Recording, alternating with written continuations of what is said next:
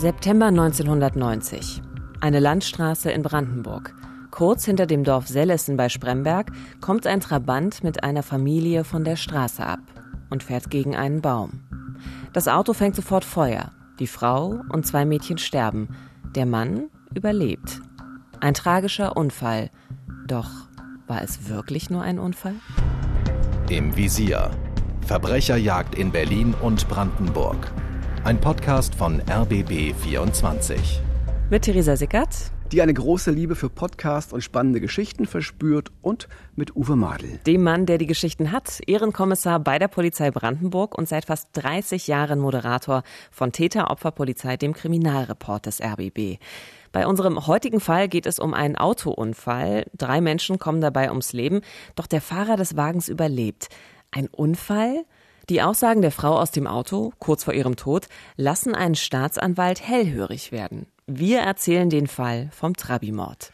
Ja, und der Name Trabi-Mord sagt es ja schon. Es war am Ende doch kein Unfall. Es war einer der bösartigsten Morde der deutschen Kriminalgeschichte und es wäre fast ein perfekter Mord geworden, aber eben nur fast. Schön, dass Sie wieder bei uns sind und uns zuhören.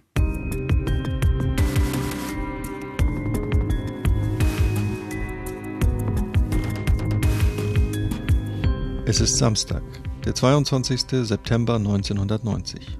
Alfred S., seine Frau Heidi und seine beiden Stieftöchter machen einen Ausflug nach Polen. Auf dem Heimweg besuchen sie gemeinsam die Mutter des Mannes in Eichwege, einem Dorf bei Cottbus. Sie trinken Kaffee, Alfred S. lädt noch einen Kanister mit Benzin ein, außerdem einen Eimer mit Malersachen, in dem auch Verdünnung ist. Kurz vor Einbruch der Dunkelheit fahren sie los. Die Mädchen Antje und Jana, elf und fünfzehn Jahre alt, sitzen hinten, Heidi S. auf dem Beifahrersitz. Von Eichwege soll es nach Hause nach Cottbus gehen. Doch nach 20 Kilometern, kurz hinter dem Dörfchen Sellesen, fährt das Auto gegen einen Baum mit nicht mal 30 Kilometern pro Stunde. Der Trabant fängt sofort Feuer und steht nur wenige Sekunden später in Flammen. Die zwei Mädchen sterben noch am Unfallort, ihre Mutter zwei Tage später im Krankenhaus. Nur Alfred S. überlebt mit leichten Verletzungen. Es sieht aus wie das dramatische Ende eines Familienausflugs, doch es gibt Zweifel daran, dass diese Tragödie nur ein Unfall war. Ja, zunächst sieht wirklich alles aus wie ein Unfall, ein wirklich tragischer Unfall, ein furchtbarer Anblick auch für die Ersthelfer vor Ort. Dazu gehört auch ein Ehepaar, das nur wenige Minuten nach dem Crash an dem Unfallort vorbeikommt. Der Trabant steht da bereits in Flammen. Andere Helfer aus dem Dorf, das der Wagen gerade passiert hatte, alarmieren die Rettungskräfte und eilen auch zum Unfallort. Ja, und das Ehepaar, das zuerst am Unfallort war, das sieht zunächst einen Menschen, der sich ja fast wie eine lodernde Fackel von diesem Trabant wegbewegt. Und das ist Heidi S. Sie saß auf dem Beifahrersitz und sie werfen der Frau eine Decke über und versuchen, das Feuer an ihrem Körper zu ersticken. Und die Frau wimmert aber noch leise, bitte helfen Sie, im Wagen sind noch meine Kinder. Aber auch dafür ist es zu spät, die Hitze ist zu groß und die Kinder verbrennen im Auto. Ja, während die Helfer da versuchen zu retten, was noch zu retten ist, äh, tritt ein Mann aus dem Schatten einer Baumgruppe heraus. Es ist Alfred S., der Fahrer des Wagens. Er ist nur leicht verletzt und sagt, äh, er habe nichts mehr tun können und er habe seine Frau und seine Stieftöchter nicht mehr retten können. Also es muss eine furchtbare Situation gewesen sein für alle, die das miterleben mussten. Auch der Anblick der Frau, die von Kopf bis Fuß ja wirklich schwerste Verbrennung hatte, doch dann passiert etwas, was vor Ort nahezu unglaublich klingt. Also die schwer verletzte Frau sagt einem Helfer und auch den später eintreffenden Rettungskräften, es war kein Unfall. Mein Mann ist ein Mörder, er wollte uns umbringen. Und das ist ja fast eine unglaubliche Anschuldigung. Ja, und auch die Helfer, die das hören, die trauen zunächst ihren Ohren nicht. Äh, HDS ist ja schon ganz schwach äh, und spricht auch sehr leise. Vielleicht stand sie auch unter Schock. Zunächst nimmt das also niemand so richtig ernst, was sie sagt. Vielleicht waren das ja auch Wahnvorstellungen. Sie kommt dann lebensgefährlich Verletzte, aber ansprechbar ins Krankenhaus, und zwar ins damalige Bezirkskrankenhaus nach Cottbus. Sie besteht darauf, genau dorthin gebracht zu werden, weil sie dort als Krankenschwester in der Rettungsstelle arbeitet und ihrem Chefarzt absolut vertraut. Doch als der dann als Ursache für ihre schweren Verbrennungen Verkehrsunfall aufschreiben will, da protestiert sie erneut. Eine Freundin von Heidi S. erinnert sich genau noch an ihre Worte. Der hat uns umgebracht, der hat uns angezündet. Das wurde von einigen Seiten angezweifelt, aber wer sie kennt, weiß, wenn sie sowas sagt, dann ist da, dann ist das richtig, das stimmt. Ja, und dann zwei Tage nach dem Unfall, am 24. September 90, stirbt Heidi S. an ihren schweren Verletzungen. Sie hatte Verbrennung an über 80 Prozent ihres Körpers und sie wird dann gemeinsam mit ihren Töchtern Antje und Jana auf dem Südfriedhof in Cottbus beigesetzt. Cottbus, die zweitgrößte Stadt in Brandenburg. Heidi S. und ihre Töchter finden hier in ihrer Heimatstadt ihre letzte Ruhe. Aber der Fall ist damit noch nicht beendet. Ja, nach wie vor deutet vieles auf einen Unfall hin, auch oder gerade wegen der Tatsache, dass die beiden Mädchen auf der Rückbank im Auto verbrannt sind. Denn niemand kann sich zu diesem Zeitpunkt vorstellen, auch bei der Polizei nicht, dass jemand, wenn er seine Frau umbringen will, auch noch die beiden Kinder bei lebendigem Leibe verbrennen lässt. Das ist irgendwie für alle fern jeder Vorstellungskraft. Mhm. Äh, aber es bleibt eben die Anschuldigung der verstorbenen Heidi S. gewissermaßen ihre letzten Worte der wollte uns umbringen. Und diese Aussage wird zum Ausgangspunkt für die Ermittlungen von Horst Helbig, damals Staatsanwalt in Cottbus. Er zweifelt an der Theorie des Unfalls, er zweifelt an den Aussagen des Ehemanns und er will zumindest prüfen, ob die Ehefrau mit ihrer Aussage recht haben könnte. Deshalb fährt er dann selbst an den Unfallort und ihm fällt auf, dass der Tank, der ja beim Trabant vorn im Motorraum ist, bei dem Aufprall gegen den Baum gar nicht beschädigt wurde. Und das ist natürlich schon eigenartig. Also bei einem Auto, das in so kurzer Zeit vollkommen ausgebrannt ist, da kann das Feuer offensichtlich nicht vom Motor her entstanden sein. Ähm, also der Tank war ja unbeschädigt. Also es muss noch irgendwie einen anderen Grund geben. Und Horst Helbig will ihn finden. Also er stellt sich immer wieder die Frage, war es ein tragischer Unfall oder doch ein geplanter Mord von Alfred S.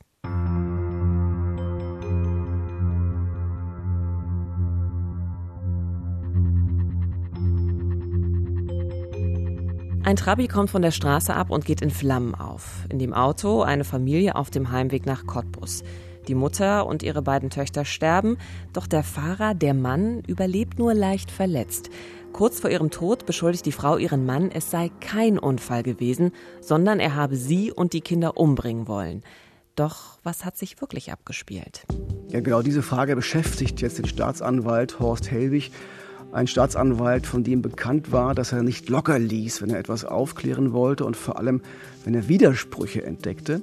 Mittlerweile ist er über 80 und lange in Pension, aber dieser Fall ist noch immer sehr präsent für ihn und vor allem die Frage, die für ihn ganz am Anfang seines Zweifels stand. Wieso kann ein äh, Trabant so schnell äh, in einen Totalbrand innen geraten, dass die Kinder keine Chance hatten, herauszukommen? Und die Frau äh, ebenfalls nur schwerst verletzt aus dem Fahrzeug rauskommen konnte. Ja, Alfred S. wird von der Polizei vernommen und beteuert immer wieder seine Unschuld. Und er sagt den Ermittlern sogar, Theresa, pass auf, seine Frau hätte an dem Unfall Schuld gehabt. Aha, wie begründet er das? Also seine Version war, er und seine Frau hätten sich während der Fahrt gestritten. Der Grund war irgendein neuer Fernseher für ihren Bungalow. Und dann hätte ihm seine Frau vor lauter Wut ins Lenkrad gegriffen und so den Unfall verursacht. Er hätte dann die Fahrradtür nicht mehr öffnen können und sei durchs Fenster rausgeklettert. Das hätte etwas gedauert und das Auto stand aber binnen Sekunden in Flammen. So erklärt er das der Polizei. Deshalb hätte er auch die Kinder auf dem Rücksitz nicht mehr retten können. Das war zu spät. Hm. Uwe, wie wahrscheinlich ist das? Also für Horst Helbig, den Staatsanwalt, damals nicht sehr wahrscheinlich. Hm. Er hatte die erste Vernehmung von Alfred S. mit Tonband und Videokamera aufgezeichnet und sich diese Aufnahmen immer wieder, immer wieder angeschaut und angehört. Und jedes Mal fiel ihm auf, wie detailliert Alfred S. alle Momente dieses Unfalls schildern konnte, aber all das ohne irgendeine Spur von Betroffenheit oder Anteilnahme. Das bestärkt Helbig in seinem Zweifel an der Unfallthese er lässt dann den Trabi von verschiedenen Sachverständigen untersuchen und vernimmt Alfred S. noch einmal im Januar 91, also ein gutes Vierteljahr nach dem Unfall. Viele seiner erneuten Angaben, seiner erneuten Aussagen decken sich nicht mit dem, was die Gutachter inzwischen herausgefunden haben. Zum Beispiel zur Entstehung des Brandes. Der Tank war ja unbeschädigt, wir haben es schon besprochen. Er kann also nicht beim Aufprall entstanden sein, dieser Brand. Und das reicht zunächst für einen Haftbefehl. Am 10. Januar 91 wird Alfred S. dann wegen Mordes verhaftet. Und nur sechs Monate später kommt er aber schon wieder auf freien Fuß, denn es ist so kurz nach der Wende. Und ja, äh, bei der Justiz hatte sich natürlich auch wieder einiges durcheinandergewirbelt und viele Ermittlungen wurden verschleppt. Plötzlich wurde auch vieles anders bewertet. Und so reichen dann doch die Vorwürfe zunächst nicht aus, um Anklage zu erheben und ein Gerichtsverfahren zu eröffnen. Doch der Staatsanwalt Horst Helbig, der lässt nicht locker. Ein harter Hund, wie du schon gesagt hast. Und im April 93 wird Alfred S. erneut verhaftet und nun kann auch Anklage erhoben werden.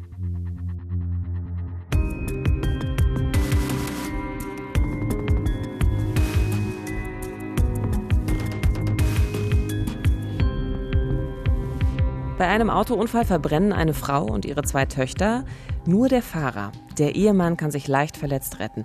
War es ein tragischer Autounfall oder hat Alfred S. seine Familie auf dem Gewissen? Im Februar 94, also dreieinhalb Jahre nach dem mutmaßlichen Unfall, steht Alfred S. in einem komplizierten Indizienprozess vor Gericht. Der Ostdeutsche Rundfunk Brandenburg berichtet. Zum Auftakt des Prozesses heute bezeichnet Alfred S. die Vorwürfe als ungeheuerlich. Emotional sehr bewegt schilderte der Mann den, so wie er meint, Unfall. Uwe, wie konnte es jetzt doch noch zu einem Prozess kommen? Das war Theresa also wirklich diese Hartnäckigkeit von Staatsanwalt Horst Helbig. Der hatte die verbrannten Leichen der Kinder gesehen. Der hatte die letzten Worte der sterbenden Mutter im Ohr, die um jede Stunde, um jede Minute ihres Lebens gekämpft hat und die immer wieder sagte, dass ihr Mann die Kinder umgebracht habe und die trotzdem den Eindruck haben musste, dass ihr damals niemand glaubte. Und all das hat ihn motiviert. Ich habe ihn mehrfach gesprochen und obwohl er ein sehr sachlicher, ein sehr beherrschter Mann ist, habe ich an diesem Punkt immer wieder gespürt, wie sehr ihn das alles auch persönlich bewegt hat. Es ist ja auch eine wirklich unfassbare Geschichte. Und wenn da was dran ist, dann würde man das auf jeden Fall wissen wollen. Und wie ist denn jetzt die Sachlage? Also gibt es jetzt neue Erkenntnisse oder welche Erkenntnisse haben jetzt dazu geführt, dass also Anklage erhoben werden konnte? Ja, der Helwig ist ein relativ äh, cleverer Typ auch. Der hat sich äh, clever auf die neuen Zeiten eingestellt. Er hatte gemerkt, dass das erste Brandgutachten, das ostdeutsche Spezialisten aus Freiberg erstellt hatten, in der nun westdeutsch dominierten Justiz, ich sag mal, nicht ausreichend ernst genommen wurde. Also hat er sich jetzt mit Experten aus dem Westen getroffen, einem Sachverständigen für Kfz-Technik von der DEKRA in Dortmund und einem Professor für Brand- und Explosionsschutz aus Wuppertal. Die rekonstruieren sehr aufwendig den Tathergang und kommen am Ende zu dem gleichen Ergebnis wie zuvor die ostdeutschen Kollegen aus Freiberg, nämlich der Tank vorn im Auto war unbeschädigt, der Brand muss an anderer Stelle im Auto entstanden sein, und zwar nicht durch den Unfall. Alfred S. bleibt also auch nach diesem Gutachten der Hauptverdächtige. Doch und das ist das Problem, der beteuert nach wie vor seine Unschuld. Er bleibt also bei dieser Version des tragischen Unfalls auch vor Gericht. Der Prozess hat dann wirklich für viel Aufsehen gesorgt, erinnert sich Horst Helbig, Staatsanwalt in dem Fall. Das ist ein Fall, wie er einmalig eigentlich ist. Und das ging ja auch damals bundesweit durch die Medien. Ja, das vor allem, weil vieles so unklar war und auch die Vorwürfe so ungeheuerlich waren, dass eben jemand detailliert geplant hat, seine komplette Familie bei lebendigem Leibe verbrennen zu lassen und dann so tut, als wäre es ein Autounfall. Es gab ähm, einige Beweisanzeichen für diese Version des Mordes, einige Indizien, aber niemanden, der diesen Unfall und das Geschehen und das Verhalten von Alfred S. direkt beobachtet hätte. Außerdem hatte der Angeklagte einen sehr prominenten Verteidiger, den Münchner Staranwalt Rolf Bossi, der schon die Schauspielerin Ingrid van Bergen in ihrem Mordprozess verteidigt hatte, oder den Oetker-Entführer Dieter Zloff und der auch hier wieder mit einem großen Medienecho, mit einem großen Medienandrang rechnen konnte. Doch reichen jetzt diese Indizien dafür aus, um Alfred S. des Mordes zu überführen? Denn wenn das nicht der Fall ist, dann kommt es nicht zu einer Verurteilung, sondern es geht mit einem Freispruch aus. Und was haben die Ermittler jetzt für Hinweise finden können, Uwe? Also es war ja immer noch nicht geklärt, warum denn nun der Trabi so schnell ausgebrannt ist. Ja, im Kofferraum des ausgebrannten Trabis haben die Ermittler einen Benzinkanister gefunden, so einen großen 20 Liter Kanister aus Metall. Der lag umgekippt im Kofferraum und der Verschluss war etwas verbogen und damit halb geöffnet. Die Staatsanwaltschaft äh, ging davon aus, dass Alfred S. diesen anfangs noch vollen Kanister bewusst ins Auto gepackt hatte und dann kurz vor dem Unfall bei einem extra inszenierten Stop, da hat er extra angehalten, dann geöffnet hat. Dann ist anscheinend Benzin ausgelaufen. Genau, das war auch seine, sein Ziel. Alfred S. bestreitet das äh, zwar, aber entscheidend für das Gericht ist das Gutachten von Klaus Helmich, das ist der DEKRA-Sachverständige aus Dortmund, den Staatsanwalt Helbig beauftragt hatte. Und er hat auch den Kanister untersucht. Wir sehen also hier den Originalkanister, der im Kofferraum des ausgebrannten Trabant gefunden worden ist. Und auffällig war, dass der Ausguss äh, nicht verschlossen ist und dass er manipuliert ist. Ja, Klaus Helmich hat untersucht, ob sich der Kanister im Kofferraum bei dem Unfall vielleicht von selbst geöffnet haben könnte. Auch das wäre ja eine Möglichkeit gewesen. Das nämlich ist die Version äh, des Angeklagten. Helmich überprüft das an sage und schreibe 500 Kanistern. Wow. Ja, mit immer neuen Versuchen. Also viel, viel Aufwand ist da betrieben worden. Äh, er führt auch richtige Crash-Tests durch mit einem Kanister vorn auf der Motorhaube und einem im Kofferraum. Und jedes Mal zeigt sich, die Kanister bleiben geschlossen, auch nach einem heftigen Aufprall. Das ist eine Art Sicherheitsverschluss, der da äh, konstruiert ist. Äh, und der Gutachter zieht daher den Schluss, dass man also ähm, davon ausgehen kann, dass also bei dem letzten Halt an dem Kanister Veränderungen vorgenommen worden sind. Der Kanister wurde also manipuliert und zwar so, dass das Benzin einfach in den Trabi auslaufen konnte. Und normalerweise gibt es ja also eine Schutzvorrichtung, ähm, dass eben genau sowas nicht passiert äh, bei so einem Kanister. Aber trotzdem stellt sich ja immer noch die Frage, wie konnte jetzt der Trabi so schnell in Brand geraten? Also vorne, ähm, der Tank war es nicht, hinten war Benzin, aber wie ist das Feuer entstanden? Denn das haben die Untersuchungen auch gezeigt, das ausgelaufene Benzin das hätte dafür gar nicht gereicht.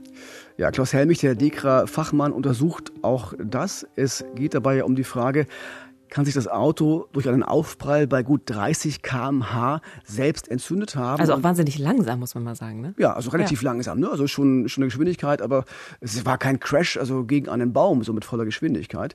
Und wenn ja, wenn sich das ähm, Auto entzünden kann bei so einer geringen Geschwindigkeit, was kann dann die Ursache gewesen sein? Äh, er hat diesen Autobrand wirklich mehrfach nachgestellt, immer wieder. Insgesamt zehn Trabis werden dafür nach und nach abgefackelt. Da frage ich, wo haben die die noch gefunden? Das war kurz nach der Wende, da gab es die noch. Ja. Ne? Ich hatte auch noch einen. Und das Ergebnis äh, war eindeutig.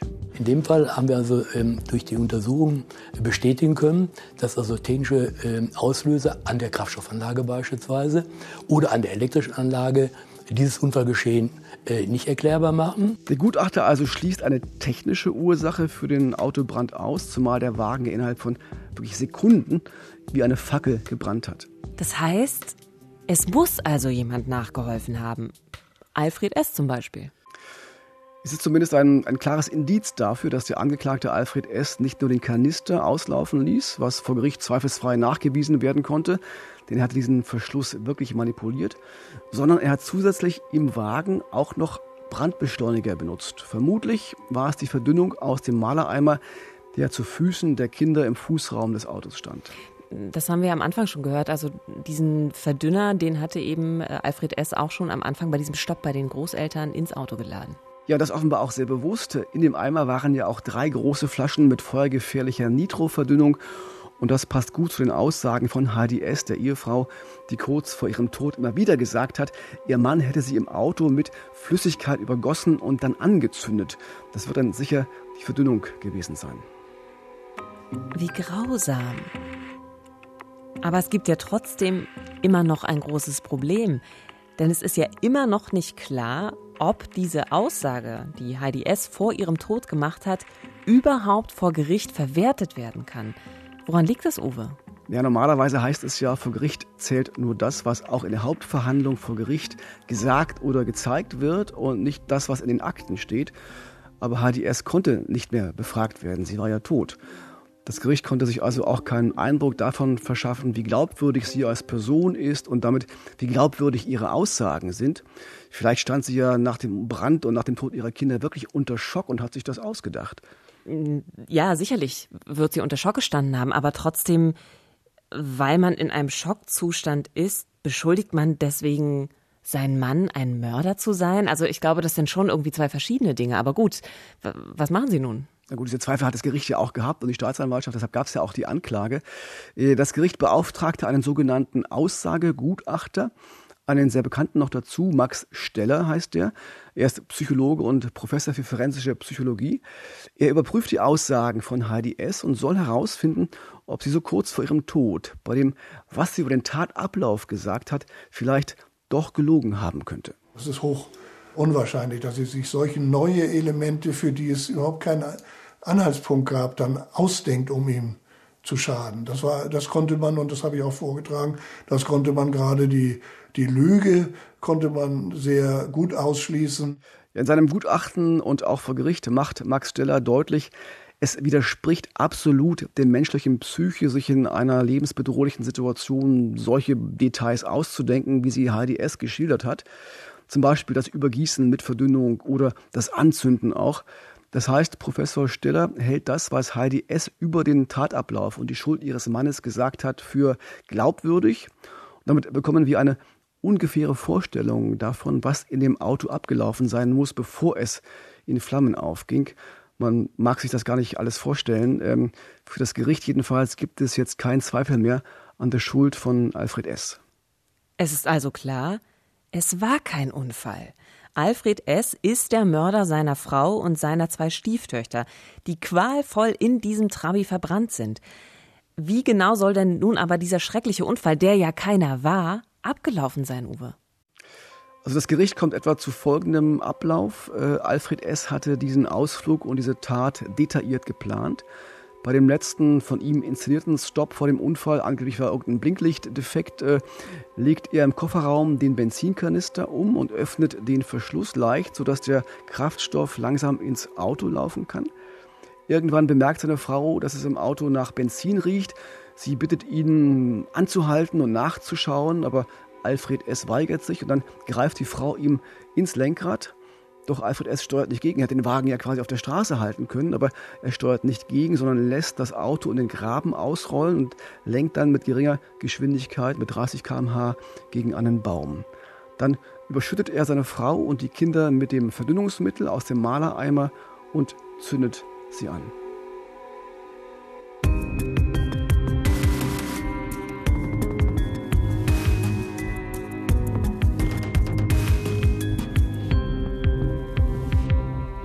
Schrecklich. Es ist einfach schrecklich und grausam und ich, mich macht es so ein bisschen fassungslos, wie er sich doch so einzelne Details scheinbar aus der echten Geschichte rausgepickt hat, um seine Saga dann darum, wie der Unfall passiert sein könnte, gebaut hat. Aber mir stellt sich immer noch die Frage, warum kommen die Kinder und die Frau nicht aus dem Auto raus? Also der Mann, Alfred S., der hat es ja offensichtlich auch geschafft. Das ging alles furchtbar schnell nach diesem Anzünden. Die Kinder sitzen hinten auf der Rückbank wirklich fest. Der Trabant hat ja keine Türen hinten und nur ganz wenig Platz, da ist man sehr eingezwängt. Und seine Frau hängt auch fest, denn Alfred S. hat sie vorher heimlich falsch angeschnallt. Das heißt, er hatte ihren Gurt mit seinem Gurtschloss auf der Fahrerseite verbunden. Auch das äh, konnte HDS noch vor ihrem Tod erzählen. Das heißt, sie versucht zunächst vergeblich, den Gurt zu lösen und bis sie den Fehler bemerkt, dauerte es eine ganze Weile. Inzwischen hat der Wagen wirklich Feuer gefangen. Alfred S. ist längst draußen und hält auf der Beifahrerseite mit seinen Füßen die Tür zu, mhm. sodass seine Frau nicht aussteigen kann. Das sieht man an Fußabdruckspuren nachher an dem Auto auch. Da werden Gummireste gefunden von der Fußsohle. Ähm, als dann die ersten Unfallhelfer eintreffen, steht er abseits der Szenerie und beobachtet, wie seine Frau sich brennend aus dem Wagen quält. Der Richter kommt dann zu dem Schluss, Alfred S. hat den Tod seiner Familie akribisch geplant, seine Stieftöchter und seine Ehefrau auf besonders grausame Weise ermordet. Und Alfred S. wird dann am 6. Juli 1994 verurteilt, und zwar zu einer lebenslangen Freiheitsstrafe. Und der Fall beschäftigt bis heute immer noch die Freundin von Heidi S. Gut, jetzt hat er seine Strafe, okay, bloß ob das ausreicht. Ja, drei Menschen umgebracht und dann geht er für 15 Jahre in den Knast. Ja, das war einfach viel zu wenig. Weiß ich nicht, wie ein Mensch überhaupt damit klarkommen kann. Ja, das kann ich mir auch überhaupt nicht vorstellen. Äh, das muss er ja vorher alles geplant und durchdacht haben. Das hast du auch schon gesagt. Auch den Tod der beiden Mädchen. Ja, den Tod der Kinder. Ich finde das ganz schlimm. Und fast hätte es auch geklappt. Fast wäre es ein perfekter Mord geworden, wenn seine Frau gleich tot gewesen wäre und nichts mehr hätte sagen können. Niemand hätte am Unfall gezweifelt. Alle hätten ihn bedauert, äh, den armen Witwer, mhm. der auf so tragische Weise Frau und Kinder verloren hat. Aber gut, dass es dann doch anders äh, kam und gut, dass dieser Fall doch vor Gericht verhandelt werden konnte und dass die Familie und die Freunde der Opfer so erfahren haben, was wirklich passiert ist. Und gut, dass Staatsanwalt Horst Helbig so hartnäckig war, denn ohne ihn, da bin ich mir absolut sicher, wäre das wahre Schicksal von HDS und ihren Kindern nicht aufgeklärt worden. Die Frau hat erlebt, wie ihre Kinder qualvoll sterben. Und das hat sie eben so viel Kraft gegeben, dass sie das überstanden hat. Ja, und das sehe ich als ihr Vermächtnis. Und da fühlte ich mich verantwortlich, das mit zu erfüllen. Klingt pathetisch, aber ist so.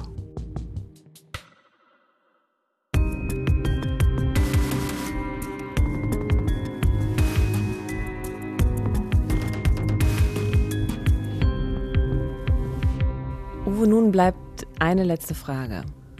Warum hat Alfred S. das getan? Ja, auch das war ein wichtiges Indiz vor Gericht, das Motiv, denn es gab ein klares Motiv für dieses Verbrechen. Offenbar lief die Ehe von Heidi und Alfred S. schon lange nicht mehr gut. Seine Frau wollte sich von ihm trennen und hatte auch schon einen neuen Freund. Und für Alfred S. wäre es bereits die zweite Scheidung gewesen. Er wollte nicht nochmal Haus und Geld verlieren. Sein Ausweg war der Tod seiner Frau.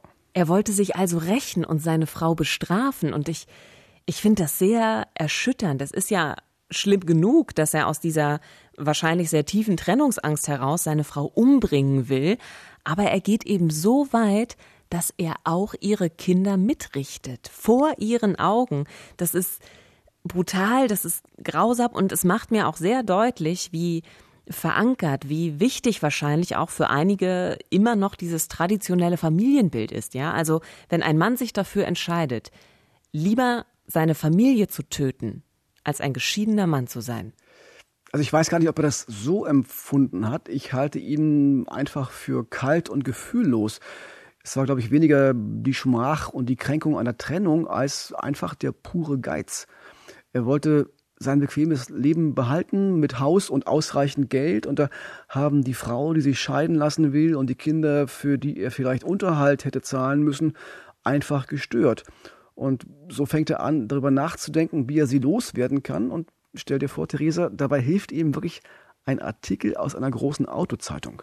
Ein Artikel aus einer Autozeitung. Wie? Also, das musst du mir genauer erklären. Manchmal ist es so banal. Also, na, er soll von einem Crashtest von einem Trabant gelesen haben und dass es bei einer bestimmten Art von Unfall nur wenig Überlebenschancen für die Menschen im Auto gibt.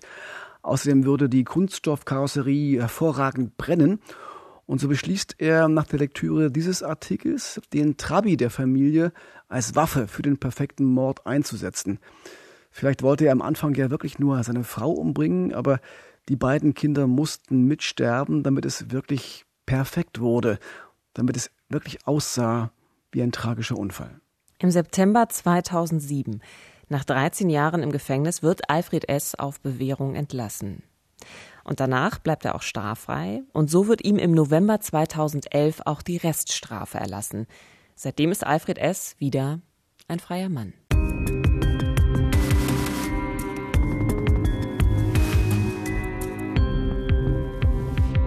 Nächste Woche beschäftigen wir uns mit einem weiteren spektakulären Fall. Im Februar 1999 verschwindet eine Frau spurlos. Sechs Wochen später fährt ein Mann ungebremst mit dem Auto auf einen Betonmischer auf. Es scheint, als hätten diese Fälle eigentlich gar nichts miteinander zu tun, doch der schwere Unfall des Autofahrers soll der verschwundenen Frau das Leben retten. Bei uns geht es um den Frauenquäler von Kaulsdorf.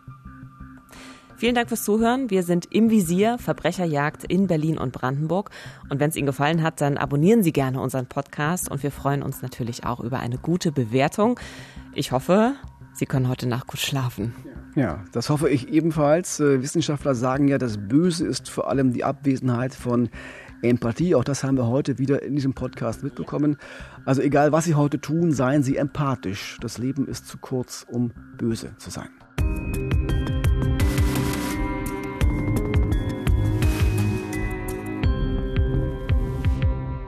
Visier. Verbrecherjagd in Berlin und Brandenburg ist eine Produktion des RBB. Redaktion Silke Lessmann und Uwe Madel. Projektleitung Nina Siegers. Moderation und Manuskript kommen von mir, Theresa Sickert. Neue Folgen gibt's immer sonntags auf allen gängigen Podcast-Plattformen und auf rbb24.de. Im Visier. Verbrecherjagd in Berlin und Brandenburg. Ein Podcast von RBB 24.